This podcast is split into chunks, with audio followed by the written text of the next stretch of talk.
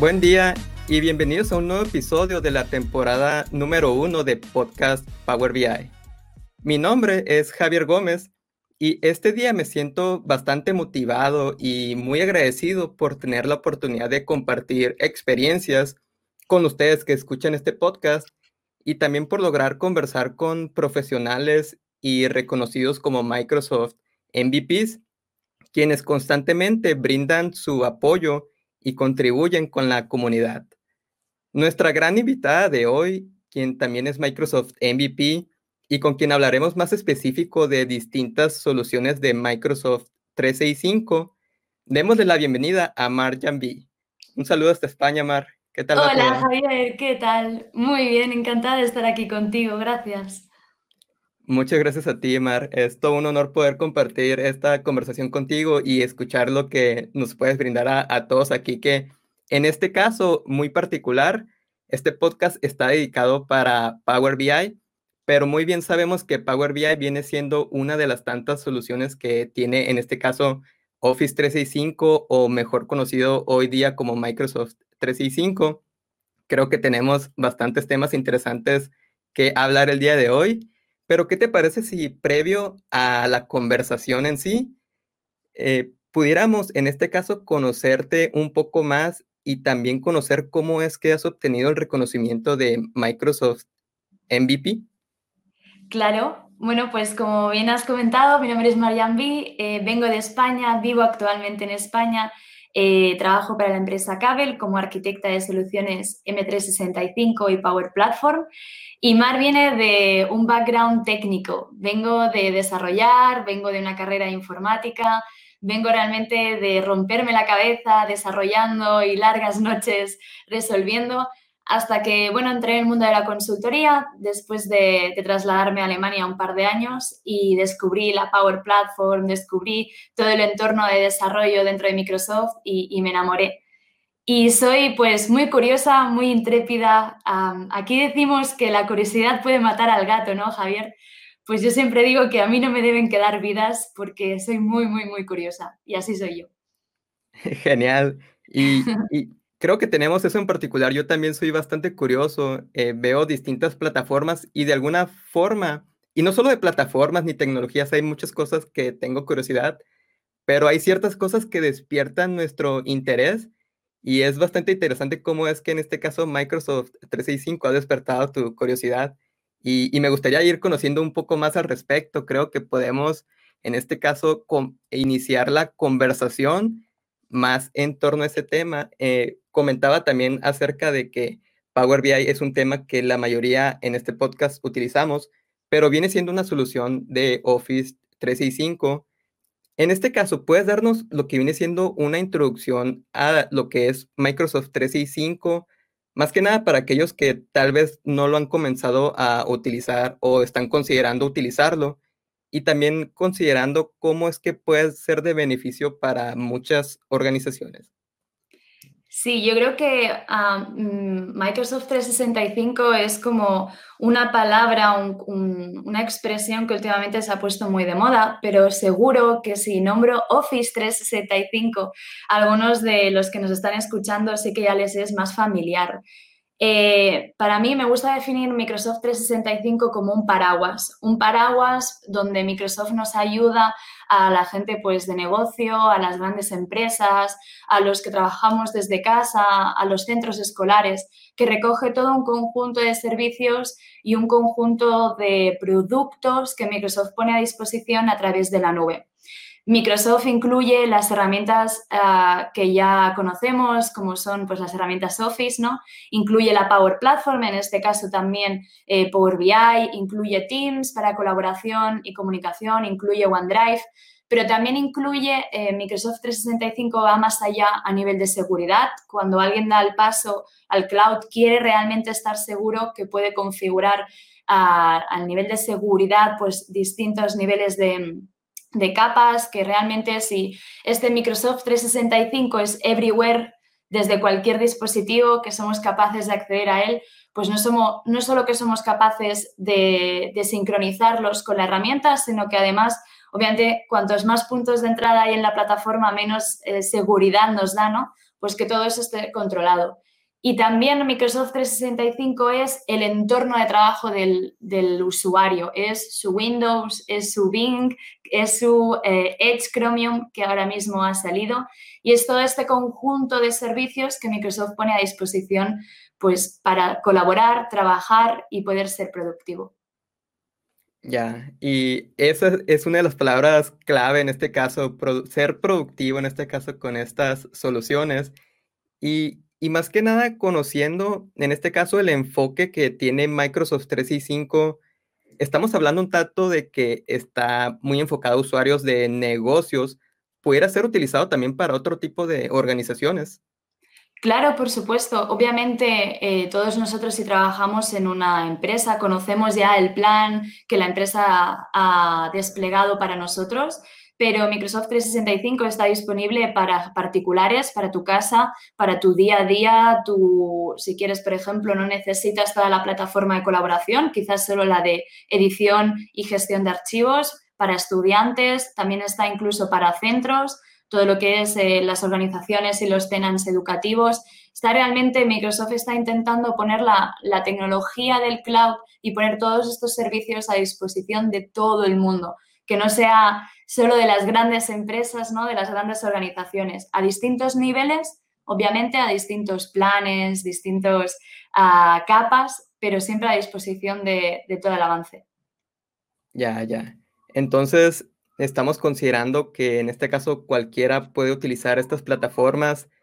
Hablando más específico de los dispositivos y sin ser tan técnicos en este caso, el, cualquier tipo de dispositivo, sea Android o en este caso Apple, o igualmente también en este caso Windows para eh, PC o, Mac, es utilizable.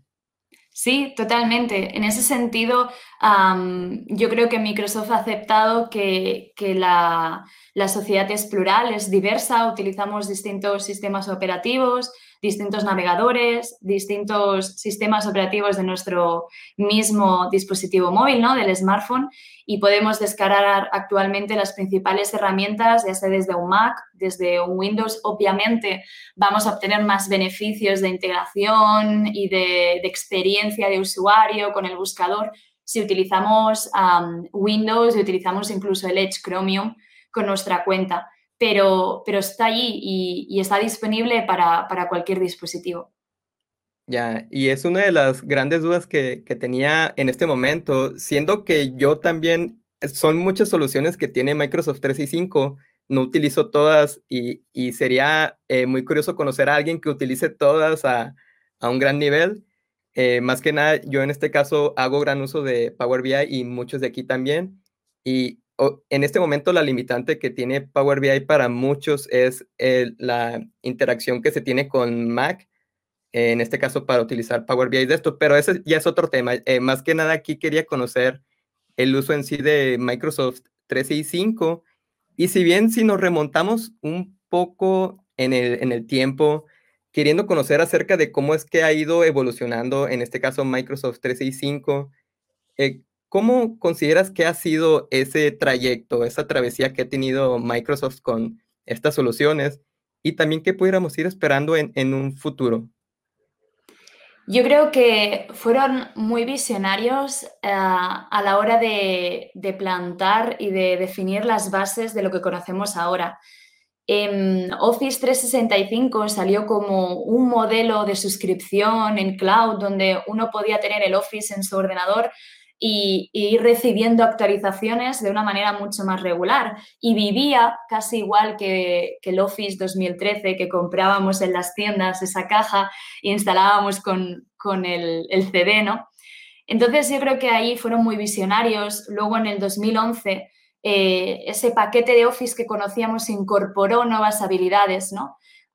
ahí yo creo que obviamente se reflejó, Microsoft miró la competencia, miró qué estaba demandando el mercado no solo quiero editar documentos, no solo quiero visualizar documentos, lo que quiero es un espacio donde con estos documentos pueda realmente crecer y pueda crecer compartiendo, almacenando, entra OneDrive, entra un espacio empresarial eh, donde también me quiero comunicar, entra el link, que luego será Skype for Business. Entonces, poco a poco ya van introduciendo servicios que al final es natural, yo creo que ha sido una evolución totalmente natural. Entró Power BI para algunos de los que venís de Excel o el Power Query. Power BI ha sido como una gran transformación, pero por detrás ya tenía una tecnología, ya tenía un motor que ya era conocido y que ya en el 2013 Microsoft apostó mucho por él. Entonces yo creo que ha sido una evolución muy natural. Creo que Teams, que es la herramienta que sé que luego podremos hablar más de ella, pero es una herramienta que está causando mucho furor porque realmente Microsoft ha sido capaz de eh, identificar y planificar un, hilo conductor a través de todas las herramientas. Comentabas, es imposible utilizar todas, obviamente, en el entorno Microsoft tenemos Bookings, tenemos Stream, tenemos OneDrive, tenemos SharePoint Online. Eh, la organización al final lo que tiene que hacer es elegir, priorizar y ver cada servicio qué es lo que le puede aportar, ¿no? Y en este caso Power BI, las ventajas que tiene para toda la analítica y para todo el procesamiento de datos. Entonces yo creo que es una evolución muy buena, creo que la estrategia actual y la visión es muy favorable. ¿Y cómo veo que va a avanzar? Bueno, pues veo que toda la apuesta que hay ahora por Power Platform es em, el camino a seguir. Es el camino a seguir porque em, era el hándicap principal de la digitalización y de la innovación de empresas. Tenías a un científico de datos que sabía utilizar el Power BI, eh, tenías a un desarrollador de, aplicaciones que te podía hacer aplicaciones web, te podía hacer aplicaciones móvil, pero de algún modo necesitábamos diluir y tender puentes, ¿no? Que negocio entrara en el mundo del desarrollo, em, obviamente que siguiera necesitando esos perfiles técnicos.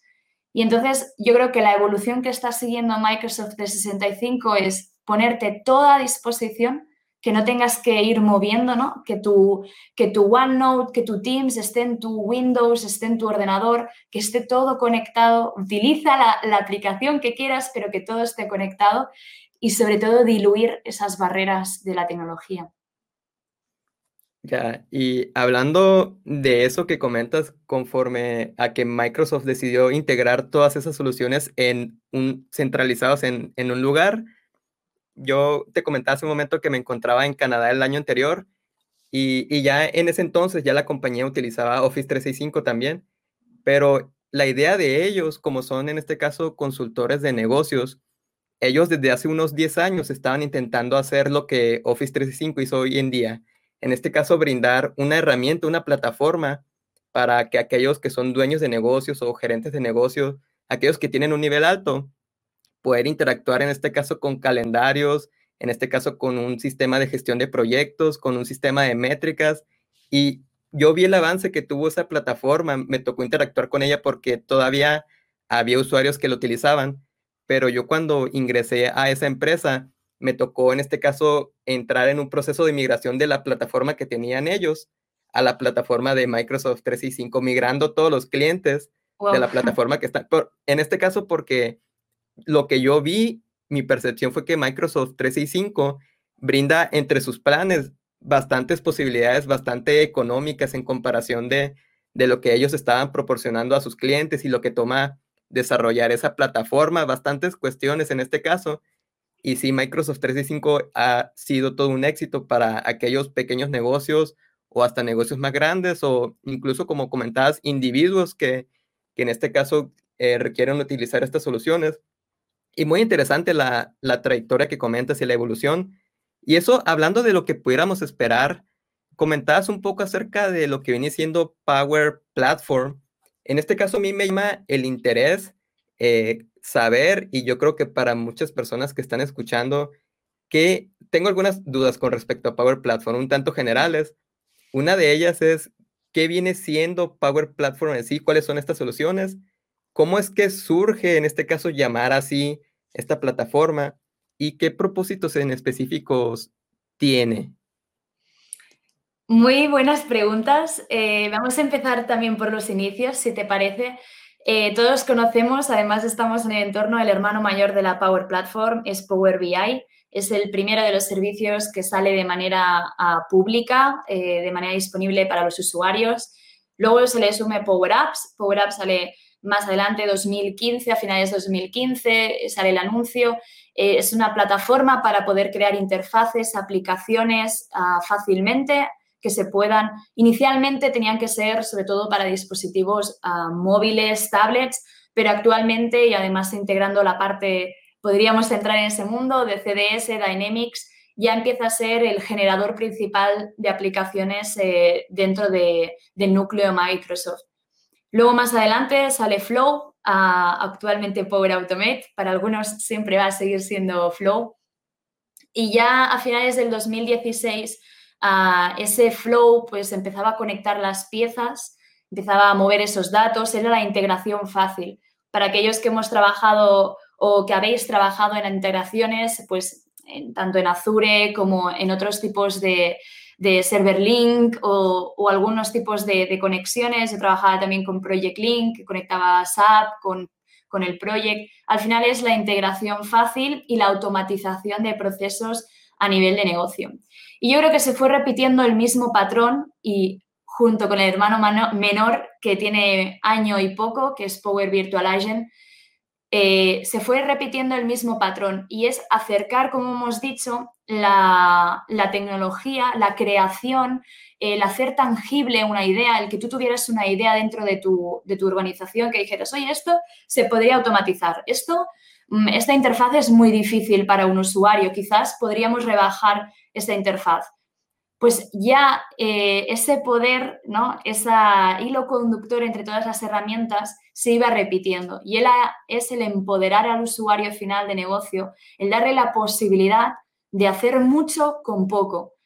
Power BI, em, con un, un, training de tres semanas, uno es capaz de hacer un dashboard a partir de una fuente de datos. Obviamente va a tener una calidad y va a ser eh, limitado, pero un usuario de negocio ya es capaz de hacerse una analítica bien, que antes incluso con Excel, pues bueno, mm, la interfaz no era del todo agradable, se juntaba con la otra funcionalidad que tenía Excel.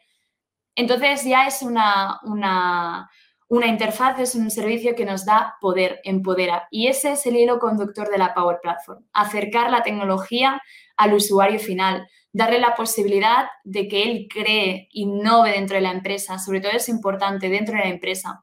Veníamos de Dynamics, además Power Platform se construye en un ecosistema que, Microsoft ya empieza a, diseñar definitivamente. Venimos de un entorno de Dynamics que era normal que de una aplicación central hubiera distintas aplicaciones con distintas funcionalidades conectándose a los mismos datos pues ya era una funcionalidad que ese era el camino a seguir, ¿no? Que desde un mismo origen de datos, desde la, mi misma organización, yo pudiera mostrar los datos, pudiera automatizar, pudiera crear y poco a poco ir dándoles forma a esos datos, ¿no? Ir viendo qué, sur, qué pasa dentro de la organización, qué pasa, eso es lo que nos da Power BI, nos da los datos, nos da las respuestas, nos detecta dónde está el problema y entonces empezar a crear. Y eso es, es Power Platform, es poder disminuir ese tiempo de transformación.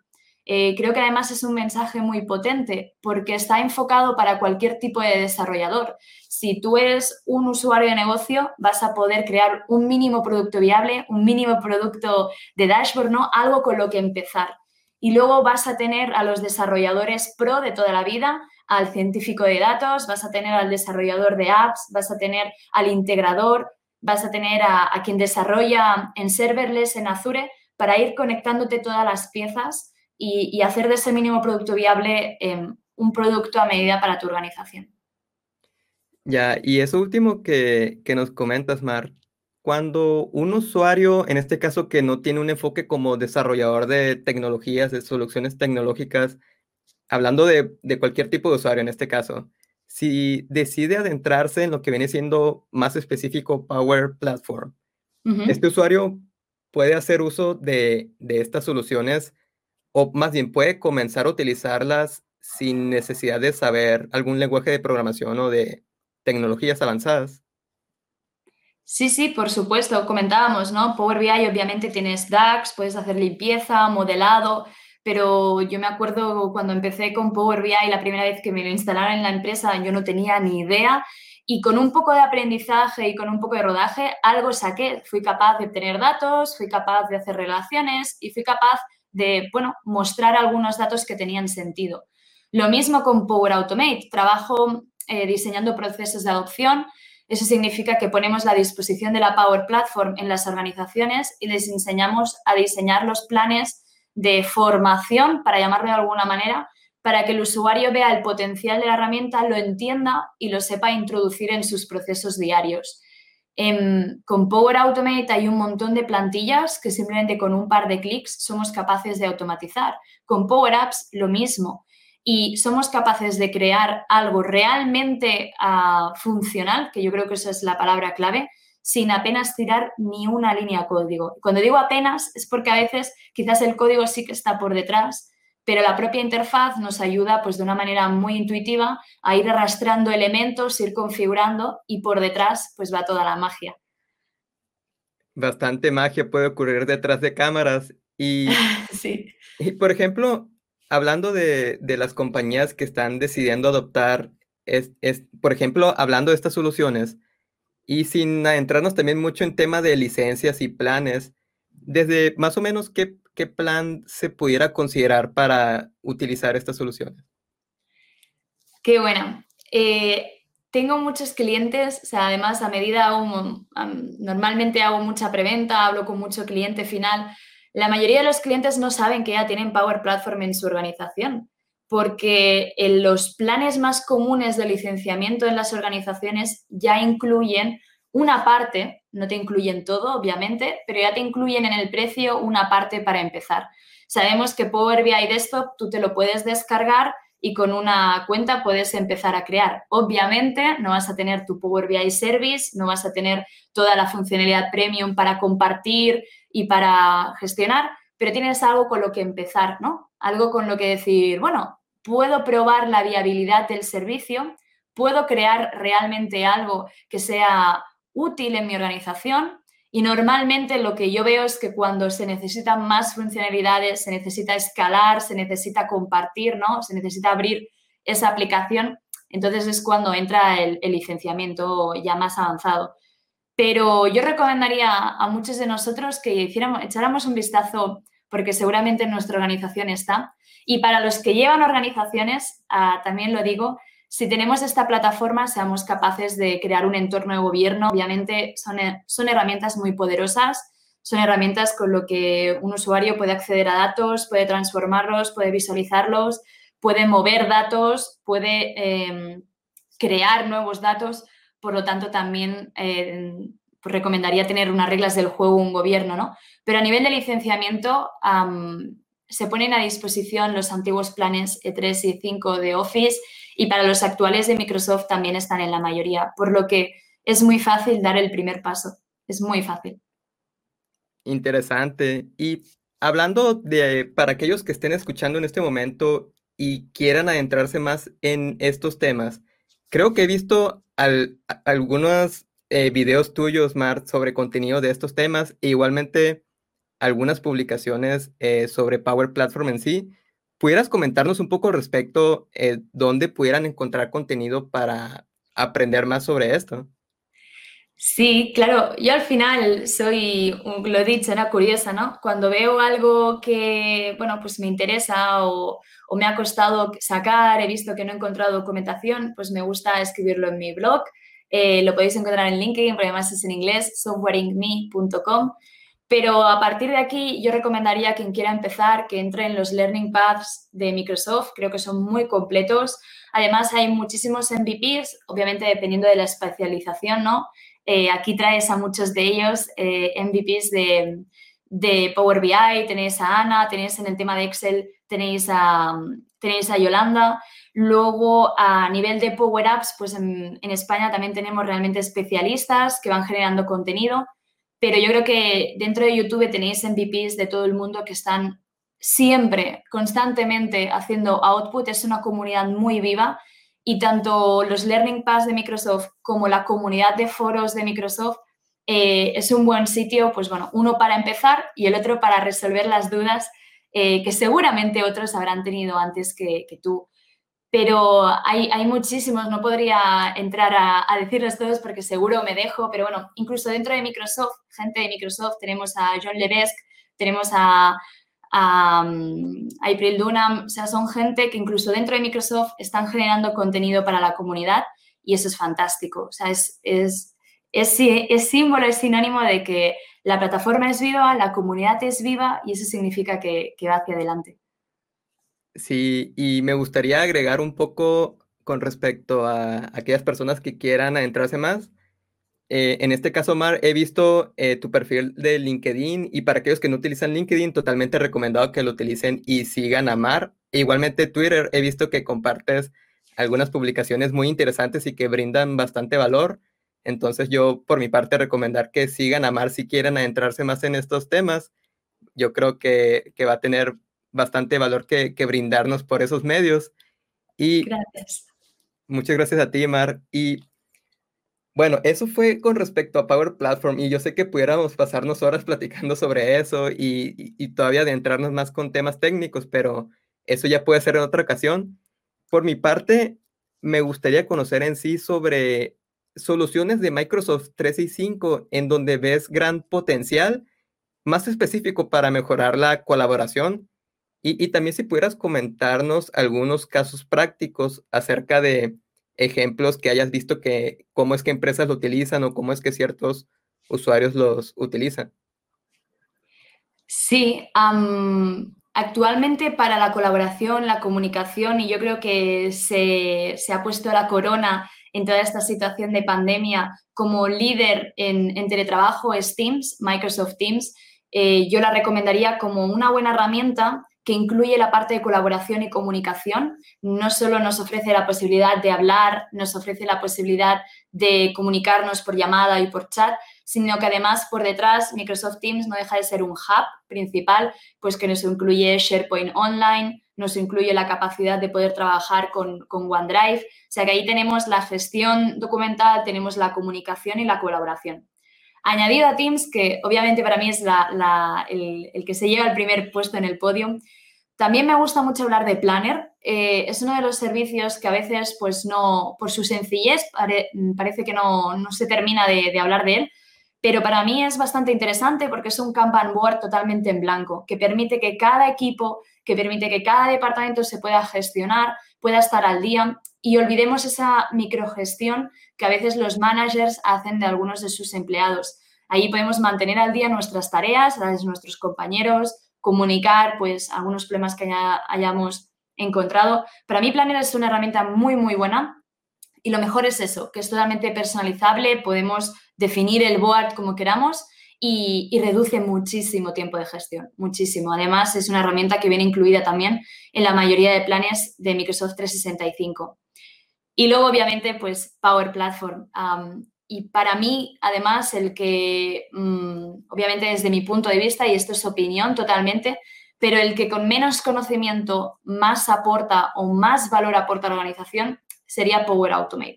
¿Por qué? Porque somos capaces en dos clics de hacer algo que antes hacíamos manualmente, de reducir la cantidad de comunicaciones por correo a través de las aprobaciones, somos capaces de, gestionar nuestra información para reducir el, ruido de sobreinformación y para ser capaces de controlar todo lo que sucede por detrás.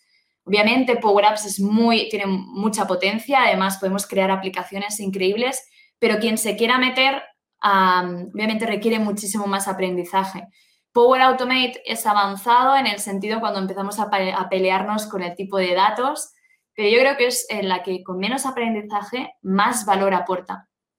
Y con casos de uso, por ejemplo, que me preguntabas, eh, pues es la que más hemos integrado junto con Power Virtual Agents. Ahora mismo los chatbots eh, parece que no hubieran existido nunca, pero Power Virtual Agents están encima del bot framework que ya conocíamos en Azure pero siempre teníamos el problema que quien los configuraba era un desarrollador, el usuario de negocio no se ponía de acuerdo con el desarrollador y ahí los proyectos no avanzaban. Eh, últimamente he implementado muchísimos proyectos para pues, facilitar la comunicación interna, automatizar helpdesk, eh, problemas de, de, de IT que normalmente los usuarios tienen. Ayuda muchísimo a direccionar la comunicación, muchísimo. Y luego también eh, Teams con Power Automate tiene muchísimo potencial, porque Teams, como he dicho, detrás tiene SharePoint eh, que nos permite no solo almacenar documentación, crear listas, crear centros de, datos limitados, eso sí, pero bueno, para procesos de negocio depende de qué eh, departamentos está muy bien. Y entonces ya Power Automate es la guinda del pastel, es decir, nos pone la automatización, nos pone el envío de comunicaciones, nos pone la capacidad de, controlar en distintos niveles qué está pasando con un archivo o por qué ese archivo está en esa carpeta y lo está viendo todo el mundo cuando no debería ser así. Yo creo que estos tres, ¿no? SharePoint con Teams por encima siempre y con Power Automate son los que a nivel de gestión de procesos más poder brindan y ahora mismo junto con Power Virtual Agents más estoy aplicando. Power Apps tiene la limitación en las licencias free que tienes que trabajar sí o sí con, SharePoint o parecidos, con documentos de OneDrive, con Excel, y ahí la, aplicación siempre tiende a crecer muy rápido. Y por lo tanto, pues te mueves a, CDS, que sería ese entorno compartido, te mueves a Common Data Model. Pero es verdad que si una organización ya viene de Dynamics, y ese sería mi otro segundo gran aplicación, estamos desarrollando bastantes aplicaciones basadas eh, tanto en Canvas como en Model Driven Apps para aquellas organizaciones que ya tenían el CDS o que estaban a partir de, Dynamics adoptando el CDS. Por lo que serían los dos núcleos de, aplicación actuales que hay, que yo al menos dentro de, la organización que tenemos y que trabajamos con bastantes proyectos, estamos teniendo. Veo que conoces bastante sobre el tema, Mar. Es, son bastantes soluciones y, bastantes casos de, de uso. En lo personal, con eso que comentabas también sobre Power Apps, solo quería agregar algunos comentarios, porque veo algunos comentarios de la audiencia y más también sobre Power Platform. Eh, algo que a mí me ha parecido muy interesante como usuario de Power Apps fue cuando comencé, en este caso, a, hacer eh, formularios, por así decirlo, porque no eran totalmente formularios, habían ciertas cuestiones que se podían hacer pero en este caso para lograr interactuar con clientes o proveedores o, distintos, en este caso, eh, usuarios o involucrados en ciertos proyectos, por así decirlo. Y lo interesante para mí fue que no necesité en lo absoluto de, saber programar o, de hecho, no, no fue necesario para mí en lo personal indagar sobre tutoriales eh, debido al, nivel, era un tanto básico lo que estaba haciendo, pero lo, lo genial fue que logré realizar algo de una forma muy intuitiva y en este caso eh, podía verlo desde mi móvil como una aplicación tal cual de que se crea desde a un nivel desarrollador. Fue algo bastante interesante para mí. Eh, ¿Pudieras complementar un poco más sobre Power Apps respecto a estos temas? Es muy buen apunte, porque además eh, a nivel de formularios, yo creo que ese también es otro, otro muy punto a favor de Power Apps, eh, por ejemplo, en la integración que tiene con, SharePoint, en SharePoint se pueden hacer cosas muy grandes, como también se puede conectar con Project y además ya viene siendo la interfaz de Project for the Web, está basada totalmente en Power Apps. Veníamos de Infopath, yo recuerdo configurando formularios con Infopath, era horroroso, poco intuitivo, realmente necesitabas eh, formación de Infopath porque hacer el formulario era fácil, pero luego aplicarle un poco de lógica era, era un desastre. Entonces, allí Power Apps, pues efectivamente, es ese punto de información, ese punto de, inicio de información, decías, de los formularios, que, tiene un, potencial increíble. Además, tenemos los dos tipos de Power Apps, tenemos las Canvas, las de lienzo, y tenemos las Model Driven. Yo creo que las Canvas tienen más potencial que a veces la gente le parece a simple vista, ¿no? Le parece una aplicación para móvil muy sencilla, pero yo he visto interfaces enteras hechas de, de Power Apps Canvas con, la versión de tablet y eran una maravilla conectándose a distintas fuentes de datos, conectándose a SAP, conectándose luego a SharePoint para hacer la gestión de, archivos adjuntos. Una maravilla, realmente una maravilla. Y luego tenemos las Model Driven Apps, que serían esas aplicaciones de gestión. Las tenemos ya, si conocemos CRMs, eh, tenemos los, los, flujos de negocio, tenemos algo ya más para gestión, ¿no? Para entrar datos, para hacer formularios ahí sería mucho más fácil porque la configuración es mucho más directa, pero el, enfoque del usuario, bueno, no son tan customizables, por lo que, bueno, es ya para un usuario que acepte que la aplicación va a ser así y que ese es el layout que, nos da Driven Apps. Pero serían los dos approaches, ¿no? Y luego en, en, las Canvas Apps, lo que he dicho, además ahora Microsoft está aportando muchísimo con la realidad mixta. Tengo una sesión, además dentro de, de un par de semanas, doy una sesión de, de, realidad mixta en las Canvas Apps. Es, y, y con iBuilder, la inteligencia artificial dentro de, de, la Power Platform, también para Power Automate, es poco a poco ir eh, como quien va añadiendo nuevas funcionalidades y es como ir vitaminizando, ir poniendo vitaminas a esa aplicación que cada vez es, más potente. Ya, y hablando sobre estos puntos con respecto a colaboración utilizando estas soluciones, he estado viendo algunos comentarios donde algunos consideran a OneDrive como también una solución que utilizan. Eh, no estoy seguro si yo, yo, por ejemplo, utilizo OneDrive a, a, un nivel simplemente como almacenamiento y también para compartir archivos de manera pública. Uh -huh. Pero, ¿qué, ¿qué, puntos a favor pudiera tener en este caso OneDrive en conjunto con las otras soluciones? Hablando con competencias como Dropbox o Google Drive, eh, ¿consideras que, pudiera tener algunos otros beneficios también? Buena pregunta. Yo creo que ese no es la estrategia 100% de Microsoft. Eh, quizás me equivoco, pero um, sigue siendo el entorno eh, estoy hablando de OneDrive para, para empresa. ¿eh? En ese sentido, no entro en la parte personal. Sí que en la parte personal podría ser el conocido como Dropbox, es más, es la, la competencia directa al Google Drive, al Dropbox, pero a nivel de organización, a nivel empresarial, es más el, el, famoso repositorio de archivos que teníamos en nuestro ordenador, es más, recomendamos ya a nuestros clientes que trabajen con OneDrive. ¿Por qué? porque hoy se te apaga el ordenador, eh, lo pierdes todo y tienes que empezar de cero. Pero si hoy con OneDrive y todo instalado y todo sincronizado en la nube, se te apaga el ordenador o se te rompe la pantalla, como a mí me sucedió, al día siguiente IT te da otro ordenador, pones tu contraseña de la cuenta y automáticamente se te sincroniza todo. Entonces, ese sería a nivel de empresa el apostar por trabajar siempre con, con, con datos en el cloud. Y luego, dependiendo de las políticas de la empresa, podemos compartir externamente. Podemos abrir ese OneDrive, eh, compartir archivos con empresas o con partners con los que colaboremos, ¿no? Pero la gestión de esa compartición Microsoft la pone un poco complicada y yo creo que es precisamente para eso, para que nos acostumbremos a que OneDrive empresarial es para la organización, que puntualmente podemos abrir, y luego tenemos el OneDrive normal, la, la, cuenta que puedes tener tú yo con mi cuenta normal de, de Office, que no, no, es empresarial, y ahí sí que sería, obviamente, es la competencia directa de, de Google Drive, de Dropbox, etc.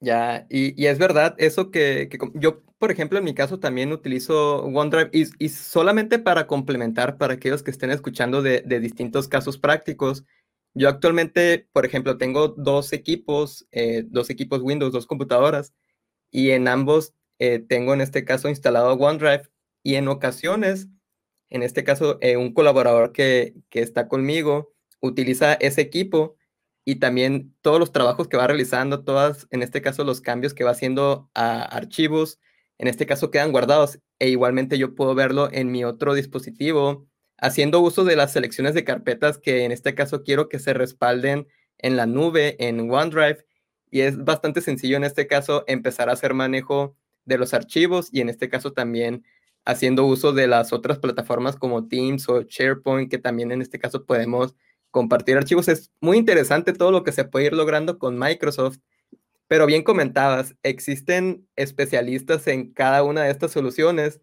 y si bien no todos vamos a, poder utilizar todo, pero al menos hacer el, ese uso fundamental para aquello que necesitemos para poder ir cumpliendo con, en este caso, con nuestros requerimientos personales y del negocio en sí. Y, y bueno, son bastantes cosas. Muchas personas siguen comentando con respecto a más soluciones, pero sería un tanto complicado abarcar todas las soluciones existentes en, en sí de Microsoft 365. Pero en sí, una solución que en este caso, y tal vez con la pandemia, ya me puedes comentar un poco más al respecto, Mar. En este caso, hablando de Teams, que millones de personas hoy día lo utilizan para distintos enfoques también. ¿Qué pudieras comentarnos con respecto al impacto que, está teniendo en la manera de trabajar y cómo consideras que marcará las nuevas formas de, de colaborar también igualmente. Es muy buena pregunta porque además yo creo que es el gran reto que también tiene Microsoft, poder trasladar el mensaje de los beneficios que tiene Teams versus otras plataformas de colaboración. Teams ha sido la solución ideal y lo es para mantener a todos los trabajadores conectados, para mantenerlos en un mismo entorno, no solo a nivel de colaboración de archivos, sino también a nivel de comunicación. Yo estoy trabajando con mi Excel, veo que hay un error y enseguida te puedo comentar directamente a través de Teams. O yo soy capaz de generar una reunión y además todos hemos visto cómo han ido mejorando la experiencia de reunión y cada vez intentar que, aunque cada uno esté en, en su casa, intentar que la experiencia sea lo más integradora posible. Entonces yo creo que eso es en lo que están trabajando 100%, en intentar que sea cual sea en la parte del mundo en la que estés trabajando para tu organización, sientas que hay un vínculo hacia todo el resto de tus, de tus compañeros. Pero es curioso porque los beneficios de Teams o el uso de Teams me he dado cuenta que es algo también muy generacional. Eh, por ejemplo, pues mi generación más joven lo ha visto como la oportunidad de decir, lo tengo todo en una plataforma soy capaz de gestionarme las notificaciones, soy capaz de gestionar dónde recibo los mensajes, cómo los clasifico, puedo introducir metadatos de SharePoint en los archivos de Teams. Es decir, hemos visto cómo ese potencial emergente valía la pena. Pero hay otro gran grosor de gente y es de la que de día a la mañana se tienen que ir de la oficina a casa, les implantan un Teams y no tienen ni idea o no saben cómo utilizarlo, ¿no? Y, para ahí también es importante que la organización asuma un papel de liderazgo y decir, bueno, voy a ayudar a mis empleados a que saquen el mayor y el mejor partido de Teams. De que no solo sea un sitio donde chatear, sino que sea un sitio donde compartir experiencias, tengan su espacio no solo de trabajo, sino también de diversión, tengan su espacio de colaboración y, y que cuando creen las reuniones, cuando empiecen a llamarse, pues haya ese orden, ¿no? Donde todo esté ahí controlado. Y lo más importante, y es que cuando cierres el ordenador eh, puedas seguir trabajando desde el dispositivo móvil. Es decir, si yo tengo que ir a recoger a mi hijo y me llaman por Teams, que yo lo pueda ver en mi teléfono móvil. Si me escriben un mensaje, que yo lo vea en mi teléfono móvil. Si estoy en el tren y he visto que un compañero ha editado un documento en el que hemos estado trabajando de manera eh, compartida, yo lo puedo ver desde mi móvil. Entonces, yo creo que, esa es la, virtud de una plataforma que nos conecta independientemente de nuestro uso horario o de, de donde estemos. Fabuloso. Y con respecto a la industria de la educación, ¿cómo consideras que ha afectado positiva o negativamente en hablando en sí de la educación, cómo es que muchas escuelas han adoptado Teams como una de las tecnologías para impartir clases virtuales y no solo escuelas, sino cualquier persona que, que decida dar algún tipo de guía o webinar, cualquier tipo de conversación que se pudiera tener por este medio. ¿Cómo has visto en ese ambiente? Em, para aquellos que trabajáis en Teams, en un entorno empresarial, que sepáis que Teams para educación no tiene nada que ver. Eh, el entorno en el que uno entra, ¿no? Esa, ese hub es, es bastante distinto. Ahí Microsoft agradecerle el compromiso que tuvo con la comunidad, puso a disposición Teams de, todos los centros educacionales que, lo necesitaran y además, eh, obviamente, con los expertos de educación y, expertos que hay dentro sociales, que hay dentro de, Microsoft, se ha diseñado una herramienta adaptada al 99% de los casos de, de los centros, ¿no? que son aulas, asignaturas, evaluación del alumno y un espacio donde compartir archivos, vídeos, eh, llamadas. Eh, teníamos aulas, incluso en esa experiencia de reuniones tenemos las aulas. Entonces, se está adaptando la tecnología existente para un entorno que es bastante distinto, que en el fondo es lo mismo, ¿no? Tenemos aulas, tenemos eh, personas que trabajan en conjunto, pero al final es un entorno dinámico. Y lo bueno también es que Teams es eso, es dinámico. Eh, algunos, si tenéis hijos, quizás trabajan con Moodle, quizás trabajan con Google Drive, quizás trabajan con otros entornos y todos tienen ciertas carencias. Moodle es, bueno, muy bien para compartir documentación, para hacer análisis de, la evaluación de los, mm, alumnos, pero para la comunicación eh, la interfaz es bastante limitada. Y en el caso de Google para la educación, bueno, pues a mi parecer le falta aún esa adaptación al modo de trabajo, a esas aulas, a, esas asignaturas con evaluaciones, con exámenes. Realmente la plantilla de, Teams para educación está muy bien, obviamente irá mejorando, pero yo creo que, que, ha afectado muy positivamente y obviamente dentro de las peculiaridades de cada, de cada centro escolar, pero creo que es un muy buen punto de inicio.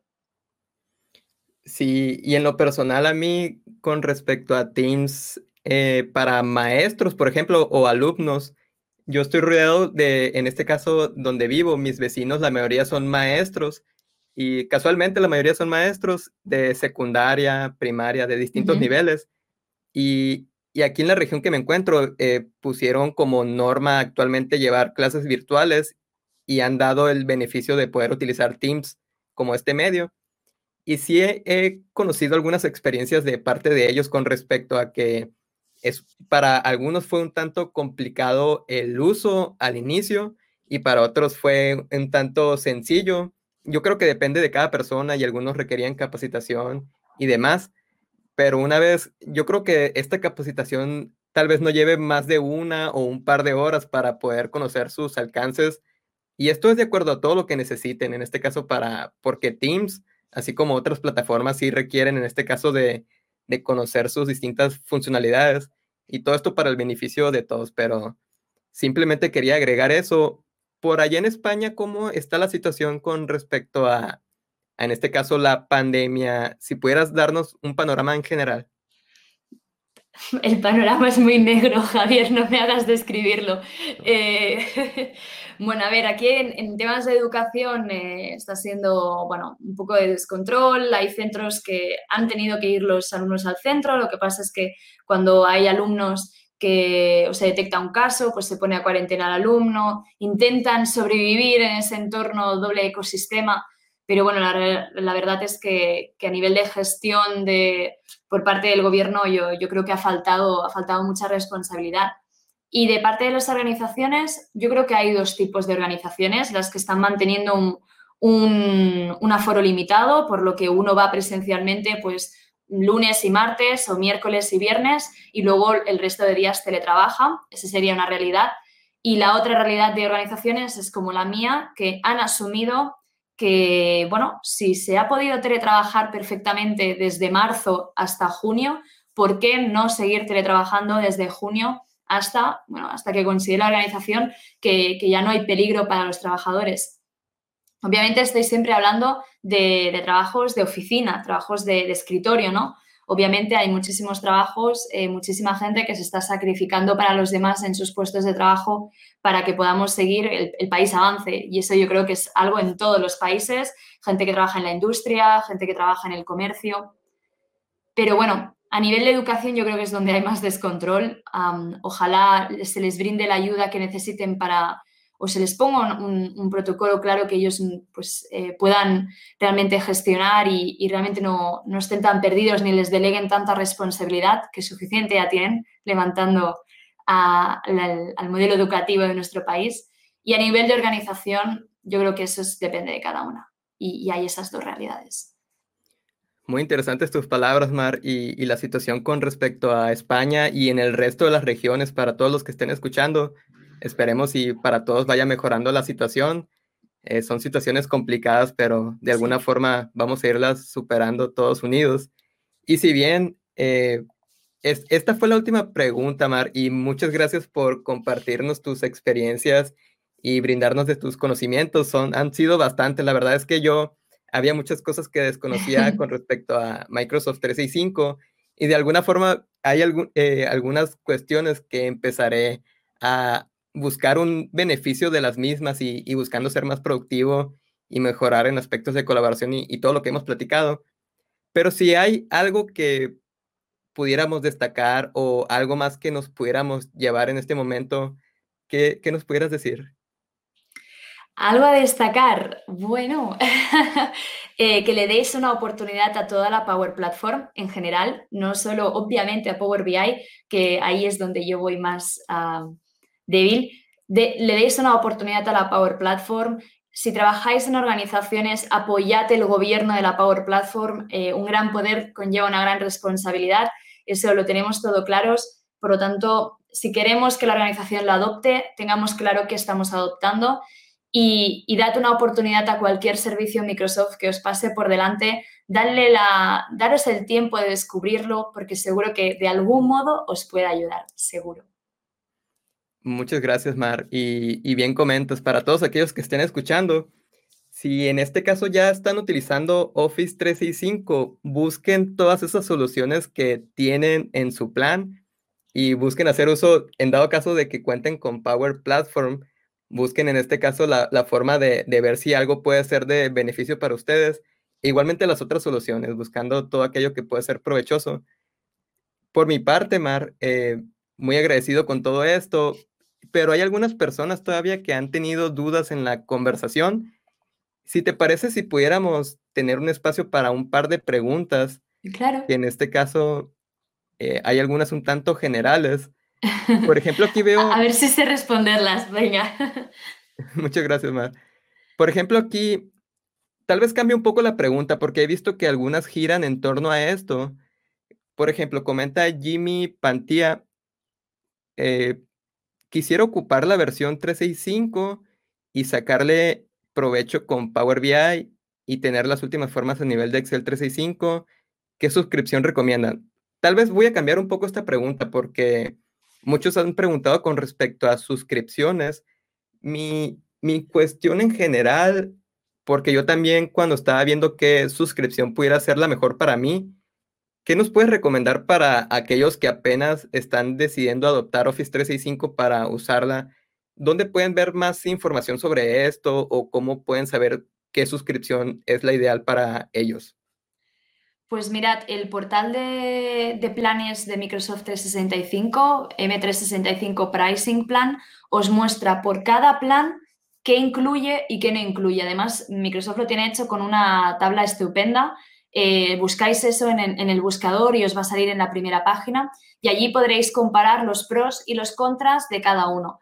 Normalmente, por ejemplo, había los antiguos E315, ahora hay el empresarial y hay el normal. Entonces, bueno, pues mirad eh, cuáles los servicios que os beneficia. Ah, yo quiero este servicio, me lo da este plan, pero este plan no. Pues ahí podéis ver por cada uno de los planes qué os incluye, qué no os incluye y las limitaciones pues, de almacenamiento, de comunicación o así. Pero es un, ahí es un muy buen sitio para empezar. Además es muy gráfico y no, no tiene pérdida. En e, ese licenciamiento no tiene pérdida. Ya, en este caso, la mejor opción en sí viene siendo irse al sitio de Microsoft y en la sección de pricing, o más bien del sitio de Microsoft 365 en la pestaña de pricing, Sí, incluso recomendaría, ya si a nivel, si alguien no lo tiene claro, a Microsoft pone a disposición los tenants de desarrollo, eh, pues son planes de tres meses que uno puede pedir de O365, el Community Plan o el Developer Plan, y uno entra con unas capacidades de, de Microsoft 365 bastante avanzadas. Es, un, es una organización totalmente de prueba, tres meses normalmente para ti, y allí pues podéis probar, quizás un servicio os interesa, pero antes queréis validarlo. Pues ahí es un buen entorno donde empezar, eh, revisar y si os convence, entonces decir, vale, quiero este plan. Sí, y agregando a eso, eh, es bueno que lo recuerdes, Mar, porque yo también inicié de esa forma, buscando una solución que se adaptara a mis necesidades. Y después de tres meses, estuvo la opción de, por razones de COVID, que proporcionaron eh, otros tres meses más, entonces eran 180 días para probar y no estoy seguro si todavía siguen siendo 180, pero igual pueden echar un vistazo. Y también complementando, eh, yo tuve algunas llamadas con, en este caso, con soporte de Microsoft 365 y han sido muy amables en este caso de explicar las distintas alternativas y muchas cuestiones que también en este caso si en la documentación o, en este caso en páginas de Microsoft, si, si tienen dudas, pueden en este caso hacer uso de, una llamada por medio de soporte y, va a ser en este caso eh, de gran ayuda para aquellos que estén considerándolo. Exacto, sí, sí. Y, una última pregunta, Mar. Eh, algunas cosas ya comentaste sobre esto, pero igualmente, sin entrar en este caso con otros panoramas, hablando de para pequeñas empresas, comenta José Andrés, ¿qué tanto vale la pena implementar Power, Power Platform en una empresa pequeña, tanto como costo de servicio, como volumen de datos, una empresa sencilla personal que vende productos? Qué buena pregunta. Eh, pues José Andrés, si por ejemplo ya tienes suscripción mm, Microsoft 365, yo te recomendaría que sí que lo, que lo integraras. Además, como he dicho, te, seguramente ya te viene incluido. Si no, revísalo. Pero precisamente te ayudará, pues por ejemplo, a crearte alguna interfaz para gestionar tus productos. Te va a poder ayudar a mantener todo lo que es em, el histórico de clientes o de llamadas o de reuniones que tengas con tus proveedores te va a ayudar a mantener un cierto orden y gracias a Power Automate vas a poder mover fácilmente la información. Pero lo más importante es que aquí yo creo que tu beneficio va a ser Power Apps, porque vas a poder hacer aplicaciones de lo que realmente necesitas, ¿no? Necesito una aplicación para gestionar mis proveedores, para gestionar mis, mis facturas. Necesito que cuando yo haga clic en este botón se mande automáticamente este formulario a todos mis clientes para hacer un poco de, de gestión. Quizás no necesitas desplegar un Dynamics, aunque sabemos que, para la pequeña empresa también existe sus beneficios, pero en tu caso, si ya tienes el licenciamiento adecuado, quizás eh, a nivel incluso de, volumen de datos, si eres una empresa, una empresa pequeña, disculpa, no vas a generar muchos datos, por lo que vas a ser compatible con unas listas de Microsoft o con un Excel o con una gestión más pequeña. Todo, todo es mirarlo. Muchas gracias, Mar. en este caso, espero que tanto a José como a muchas personas les sea de ayuda estos comentarios. De hecho, eh, me genera más dudas y a muchas personas también le genera más dudas. Eh, lamentablemente tenemos que ir concluyendo con esta conversación, pero en este caso, eh, igualmente agradecerte, Mar, por tu participación y de parte gracias de... Gracias a ti, Javier, gracias. Muchas gracias a ti, Mar, por todo. Pero igualmente, si quisiéramos en este caso, eh, poder conectar contigo, en este caso para eh, distintas cuestiones o, qué medios pudiéramos hacer uso para conocer más sobre esto. ¿Qué nos pudieras comentar al respecto? Bueno, pues que soy muy activa en redes. Como bien has comentado, me podéis contactar por Twitter, me podéis contactar por LinkedIn. Si sois capaces de indagar e entrar en mi blog, que lo tengo enlazado, tengo mi correo, smart.yambi con doble L, como veis por aquí mi apellido, arroba gmail.com. Tengo ese es el, el, personal y luego tengo el empresarial también, por si queréis hacer preguntas, wmyambi.cabel.es y encantada resolveré las dudas que tengáis, me encanta apoyar a la comunidad y normalmente las entradas de mi blog, los temas los saco a partir de las dudas y las consultas que me hace la gente. Así que incluso seréis fuente de inspiración para mis siguientes entradas en el blog. Pero me podéis contactar por cualquier red. Muchas gracias, Mar. Entonces he compartido una de las cuentas que comentabas, es mar.yambi.gmail.com, ¿es correcto? Sí, correcta. Ahí si me envían, obviamente tenéis que entender que no voy a hacer todo el trabajo, pero cualquier duda puntual que tengáis sobre el servicio, sobre el licenciamiento, sin ningún problema los la resolveré. Sí, y también nos comentabas sobre el blog. Aquí lo estoy escribiendo, pero ¿pudieras volver a comentar cómo es el sitio? Sí, es softwaringme.com. Ok, softwaringme.com. Aquí también lo he agregado en pantalla. ¿Es correcto, Mar? Sí, correctísimo. Entonces, eh, allí vais a encontrar mis entradas y vais a poder comentar si tenéis alguna duda, alguna entrada. Y lo dicho, quizás alguna de las dudas que me transmitéis por, por redes acabará allí como una entrada en el blog. Fabuloso. E igualmente, de todas las dudas que han surgido en esta conversación, tal vez alguna pueda eh, brindarnos una idea, porque creo que hay algunas preguntas repetidas que también ya hemos ido revisando, pero para todos aquellos que no pudimos contestar esa duda, voy a buscar contextualizarla e igualmente eh, aquellas que sean más relevantes, hacérselas llegar a Mar y ya vemos también cómo responderlas. En este caso, muy agradecido con todos, con Mar, con toda la audiencia que nos ha escuchado. Si tuvieras algunas últimas palabras para la audiencia, ¿qué les pudieras comentar, Mar? Que muchísimas gracias por vuestra atención. Espero haber resuelto todas vuestras dudas. Eh, estoy a vuestra disposición, obviamente, dentro del tiempo libre que, tenga. Gracias a ti, Javier, por invitarme. Muchísimas gracias por este espacio que, que tienes creado. Es fabuloso. Y lo que os digo a todos y os transmito, que os cuidéis muchísimo, que cuidéis a vuestras familias y que deseo que estéis sanos. Muchísimas gracias. Muchas gracias igualmente, Mar. Muchas gracias por todo. En este momento me quedaré un par de minutos con la audiencia solo para solicitar feedback, pero muchas gracias y espero igualmente todo esté bien por allá. Gracias. Cuídate, Javier. Cuídate igualmente. Mis mejores deseos.